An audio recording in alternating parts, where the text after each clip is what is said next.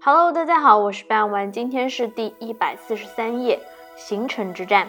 行城之战发生于公元前的二六四年，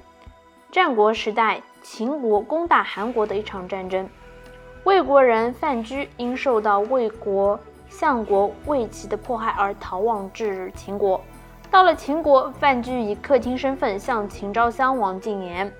针对阮侯魏冉屡次带领秦军。跨越韩魏两国进攻齐国，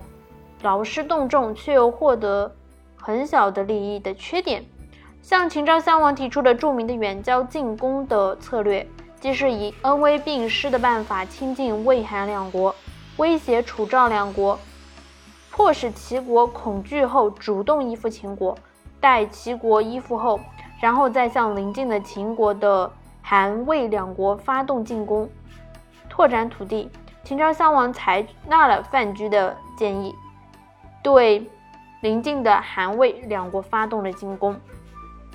公元前二六四年，秦昭襄王命武安军白起进攻韩国的行城，也就是在山西省临汾市曲沃县东北，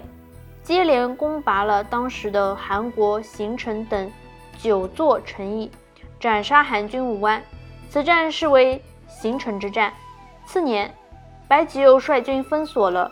南阳太行山道。公元前的二六二年，白起再攻拔韩国野王，切断了上党郡同韩国本土的联系。上党郡守冯亭只好向赵国投降，引发秦赵两国之间著名的长平之战。今天的内容就到这里结束了，感谢大家的收听，我们下期再见。